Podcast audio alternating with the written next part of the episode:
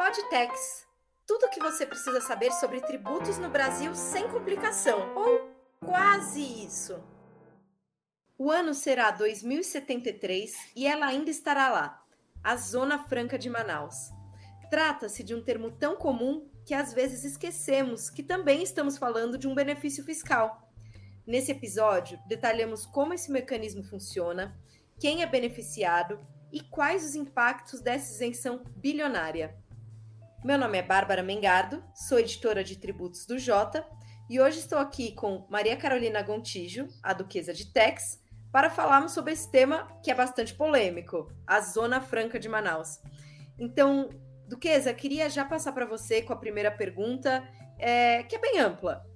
O que, que é a Zona Franca de Manaus? Olá, Bárbara, olá a todos que estão nos ouvindo. Então, é um assunto que é tão complexo, tanta gente fala é, sobre a Zona Franca de Manaus, né? Amada e odiada por muitos. Muita gente acha que não tinha que existir mais, muita gente defende pela questão do desenvolvimento, mas vamos lá, o que é a Zona Franca de Manaus? A Zona Franca ela foi um modelo econômico né, de desenvolvimento que foi estabelecido na cidade de Manaus em 1967. Sim, 1967. É importante a gente lembrar como é era o Brasil daquela época, né? Imagina um, um país com dimensões continentais, onde é, essa, esse tipo de locomoção era muito difícil. A gente está falando de Manaus, que até hoje, com aviões e tudo mais, a gente demora umas boas horas e toma bastante chá de aeroporto para chegar lá. Imagina isso em 1967. A ideia era o quê? Era levar esse desenvolvimento para essa região lá de Manaus e fazer, criar ali uma área de livre comércio, impulsionando a industrialização, tudo para essa ideia de que essa região fosse desenvolvida é, além né, da capacidade. Atrair empresas, atrair é, é, pessoas para trabalhar, atrair mão de obra, fazer com que a região realmente se desenvolvesse ali é, nessa região de Manaus. Então, a questão toda que fica é a seguinte: a gente sabe que é, ninguém vai para um determinado local, né, para um determinado ponto do país tão distante, se a gente não tiver realmente incentivos para fazer com que as empresas entendam que aquilo ali é um bom negócio para elas. E aí o que aconteceu foi isso. A Zona Franca de Manaus, que foi pensada originalmente para ser né, uma região diferenciada, uma região com incentivos, acabou recebendo vários desses e acabou se transformando, como a Bárbara falou, em um, incentivo bilionário, né, que custa aí aos cofres públicos bilhões e bilhões todo ano, desde essa época, desde 1967 e vai ainda por muitos anos, porque ela foi prorrogada. Mas é isso, é para ser uma área, é para ser o atrativo, essa questão dos benefícios, é para ser o atrativo para levar desenvolvimento econômico para uma área. É, o problema é que a gente sabe que não é bem assim que as coisas funcionam, existem outras variáveis ali dentro também. E, Duquesa, como que isso funciona? Quais tributos essas empresas não têm que pagar? Quais tipos de empresas são beneficiadas? Que tipo de produtos que a gente consome no dia a dia é, podem, muito provavelmente, foram produzidos na Zona Franca de Manaus? Olha, Bárbara, são inúmeros tributos. E aí eu não estou falando apenas daqueles federais, mas a gente tem também incentivos com relação aos, aos tributos é, estaduais, os impostos estaduais e inúmeros outros, né? Não só a, a, na, no início da Zona Franca de Manaus, com a facilidade para conseguir terreno ali dentro daquela Zona Franca de Manaus, era preciso atrair as empresas. Isso, do ponto de vista lá de 1967, é o que funcionou ou que pelo menos a gente pensou que funcionaria muito bem, tanto é que a gente levou isso para lá e a gente desenvolveu um polo. A questão toda que a gente pode ficar pensando é que, nesse caso, quando acontece isso, a gente acaba ignorando a capacidade natural de negócios do local. Uma vez que a gente vai leva todos esses incentivos para lá, acaba que muitos, de, muitos desses negócios que vão para lá não estão diretamente relacionados a vocação do local. E é isso que a gente acabou vendo aí nesses últimos anos, que aí vão ter quase 60 anos já de Zona Franca de Manaus. Mas quais são os tributos envolvidos? Então a gente tem isenção de I e aí de imposto de importação, e aí quando ele sai né, na revenda para o Brasil, a gente tem uma redução dele também. Nas compras do Brasil, a gente tem a isenção de IPI, de ICMS e, ao mesmo tempo, a gente tem aí um bom é um bom ponto para discussão. Mesmo tendo essa isenção, a gente tem aí a geração de créditos e é, e é, importante a gente falar que a gente já falou sobre esse princípio da não cumulatividade. Olha como é que é uma coisa bem complexa quando você envolve benefício fiscal num regime não cumulativo.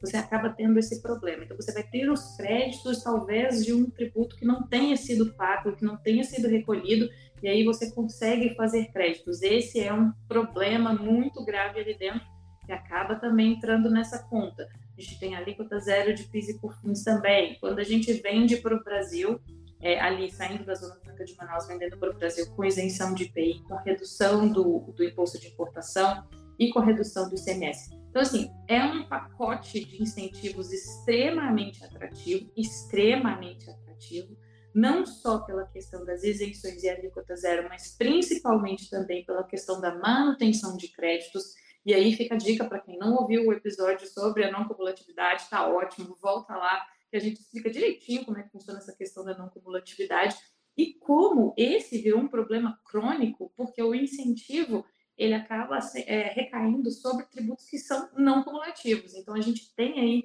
uma distorção que é bem problemática e que acaba custando também bastante aos cofres públicos. Duquesa, acho que você tocou num ponto que eu acho a discussão mais interessante quando a gente está falando de Zona Franca de Manaus, que é essa questão da vocação do local, né? E como que os benefícios fiscais é, muitas vezes não observam isso, né? Então, é você pegar uma, um insumo, você levar até um local, nesse caso a gente está falando né, da, da região amazônica, levar até um local para ser industrializado lá, para depois mandar para um consumidor que muitas vezes é, ou para uma empresa, né? Um consumidor, a gente está falando, também pode ser uma empresa, né?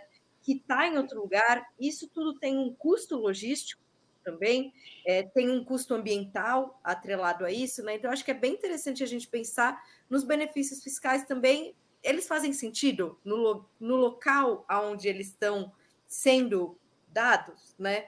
Por outro lado, eu acho que não dá para também a gente ignorar que existem bastante elogios à Zona Franca de Manaus. As empresas, principalmente, é, elas vêm com bons olhos à Zona Franca de Manaus, principalmente a possibilidade de você ter uma. de você ter indústrias né, no país.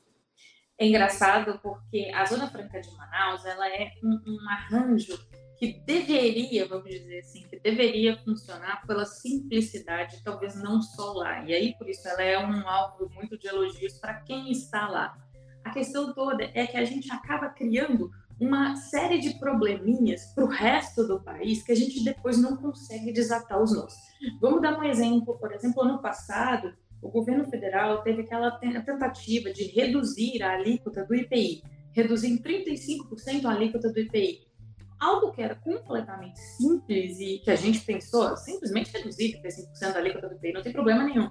Só que isso impacta diretamente no benefício que está na Zona Franca de Manaus. A questão precisou ser judicializada e todos os produtos que são fabricados, né, que eram fabricados naquela época dentro da Zona Franca de Manaus, não puderam ter essa redução de IPI, dessa alíquota de 35%, né, essa redução de 35% na alíquota, porque senão iria prejudicar quem está na Zona Franca de Manaus. Então é muito engraçado, porque funciona como aquela questão de equilibrar os pratos, para quem já foi ali no circo, alguma coisa assim, veio equilibrar os pratos assim num, num, palitinho, e acontece aqui a mesma coisa com o sistema tributário aqui no Brasil. A gente precisa prestar atenção nesse pratinho que está rodando, mas para não derrubar o pratinho de lá, porque às vezes o pratinho daqui esbarra no pratinho de lá. Então, é, acaba que, por exemplo, o IPI, que era um tributo que a gente poderia discutir, talvez, melhorias, discutir formas mais avançadas de tratá-lo, ou até mesmo reduzi-lo, a gente acaba não conseguindo fazer isso por estarmos amarrados na questão da Zona Franca de Manaus. Então, tudo isso é bem, é, é, é bom a gente demonstrar como isso impacta no país inteiro e no sistema tributário do país inteiro. Não é só a gente pensar que a Zona Franca é um, um pedacinho que está lá e que a gente está longe, que muita gente nunca foi, nunca viu e está lá bonitinho. Não, ele acaba impactando em todo o sistema, com como funciona aqui para a gente também. Eu acho que vale lembrar que no começo do episódio eu falei que o ano será 2073 e ela ainda estará lá. Isso porque constitucionalmente a Zona Franca de Manaus vai até 2073. Então, sempre se tem discussões sobre expandir o prazo, quando está chegando próximo, expande o prazo. Então, pelo menos é, até 2073, se nada mudar, a Zona Franca de Manaus está garantida, né? E aí, com relação à discussão da reforma tributária, muitas, muita gente veio procurar. Vai acabar a Zona Franca de Manaus? Como que funciona essa questão da Zona Franca de Manaus? A gente sabe que a Zona Franca de Manaus tem uma representatividade muito grande dentro do GT que está tratando da reforma tributária do consumo. A gente sabe que todos esses tributos que a gente falou aqui, com exceção do imposto de importação, todos eles estão dentro do que seria a reforma tributária do consumo. Então, como que isso afetaria a Zona Franca de Manaus? É, pois bem, o que a gente tem na Constituição Federal é que a Zona Franca de Manaus vai ser um local com um tratamento diferenciado. Ele não especifica como é que vai ser esse tratamento diferenciado, ou fala exatamente o que vai acontecer. Então, a gente, o que a gente pode garantir, e que eu sempre estou respondendo, é o seguinte: a Zona Franca de Manaus ela não vai acabar. O que pode acontecer é uma questão, talvez, da gente ver uma adaptação ou alguma coisa assim, por uma questão da, da, da reforma tributária, mas a Zona Franca de Manaus não vai acabar, não vai ter nenhum tipo de impacto, assim, vamos dizer assim, extremamente relevante, porque a gente sabe que aquilo ali está, né, está na Constituição, está até 2073, vem lá de, de, desde 1967, então a gente vai ter aí uma Zona Franca de Manaus com 106 anos, para quem está aí fazendo a conta, é, é, um tempo bem razoável, vamos dizer assim, para um, pensando em desenvolvimento econômico, mas pelo menos essa questão da previsibilidade, ou seja, vai sim até 2073. Então não adianta pensar que a gente vai ter uma ruptura trágica, uma ruptura é, absurda, onde o mercado fica bastante sensível, principalmente com essa discussão, é, não é o que a gente imagina que vai acontecer, né? um tipo de mudança é, absurda ou uma ruptura muito drástica. Mas é que a gente pode talvez ver alguma diferença, alguma coisa que não seja assim tão impactante, a gente pode ver como que isso vai funcionar na Zona Franca de Manaus. Você conhece o JPRO Tributos? Nós desenvolvemos um serviço para dar mais transparência e previsibilidade sobre a tributação no Brasil, com acesso à melhor cobertura do CARF, além de um acompanhamento detalhado das principais decisões do STJ e STF e das movimentações do Legislativo e Executivo federais, nossos assinantes conseguem antecipar as movimentações que impactarão os seus negócios. Acesse j.info barra protributos e solicite um período de teste gratuito. Você citou a questão da reforma tributária, esse é um assunto que a gente está acompanhando muito aqui pelo JPRO Tributos.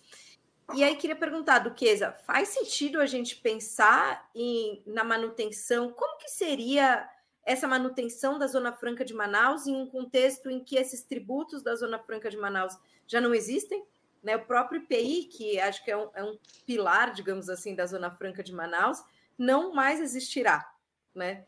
Como que a gente consegue pensar em uma reforma tributária com Zona Franca de Manaus? É, a Zona Franca de Manaus, Bárbara, ele é um ponto que não adianta, e mesmo que ela seja, se, se ela for prejudicada, vamos dizer assim, vai ser uma matéria que vai ser judicializada invariavelmente, e a gente vai ter discussões a respeito, justamente pelo que nós acabamos de falar a questão que vai até 2073. Como é que ficaria, então, a questão da Zona Franca de Manaus? Muito provavelmente ela vai pensar em algum tipo de regime é, diferenciado, alguma coisa que é, permita com que mantenha exatamente essa vantagem que ela tem hoje em relação ao restante do país. Então, a área de livre comércio e essa área que tem é, uma maior, vamos dizer assim, competitividade tributária com relação ao resto do país, eu acredito que sim, isso vai ser mantido, até porque não tem como é, a gente pensar em algo diferente que não seja extremamente judicializado.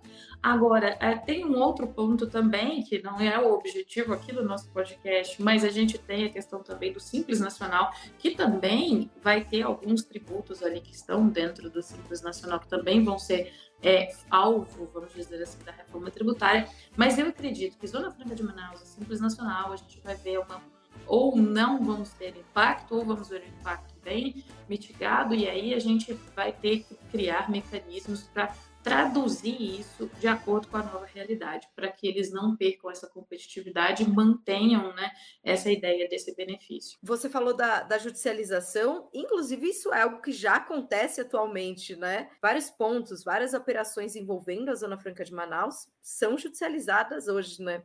Inclusive essa própria questão que você falou em relação a acreditamento, enfim, tudo isso está constantemente no CARF, que é outro tema que a gente já tratou aqui, e mesmo na justiça. Mas, resumindo também é, toda essa discussão do que eu queria fazer uma pergunta. É, como que é possível a gente saber que a Zona Franca de Manaus dá certo? No sentido de a gente tem uma renúncia fiscal enorme com a Zona Franca de Manaus, mas por outro lado a gente tem geração de empregos, a gente tem geração de riquezas também.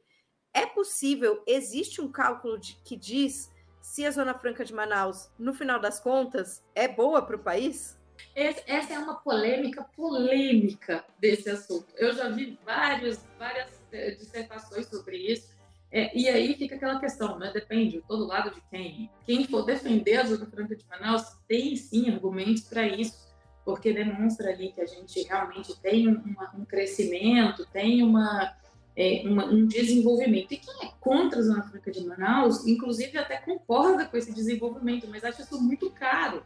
Olha aqui, eu tenho realmente um desenvolvimento, mas olha o preço que eu pago por esse desenvolvimento. Então, a questão toda da Zona Franca de Manaus é essa. Eu acho que ninguém é, pode negar a ideia, né? negar a ideia de que ali realmente tem desenvolvimento, que aquilo ali gera empregos, que aquilo ali gera riqueza, mas o que a gente precisa sempre pensar e colocar a mão especialmente com relação a esses benefícios que a gente tem né, regionais no Brasil, isso é bastante comum. A gente tem de ICMS, por exemplo, questão das subvenções, que é o que vai atrair as empresas para determinados locais, fazer com que elas vão lá para não sei quantos mil quilômetros de distância de onde está o consumidor dela. Então, tudo isso, a gente sabe que a gente tem sim uma geração de riqueza, a gente sabe sim que a gente tem ali uma, um, uma criação de empregos. A questão toda é a que preço isso acontece.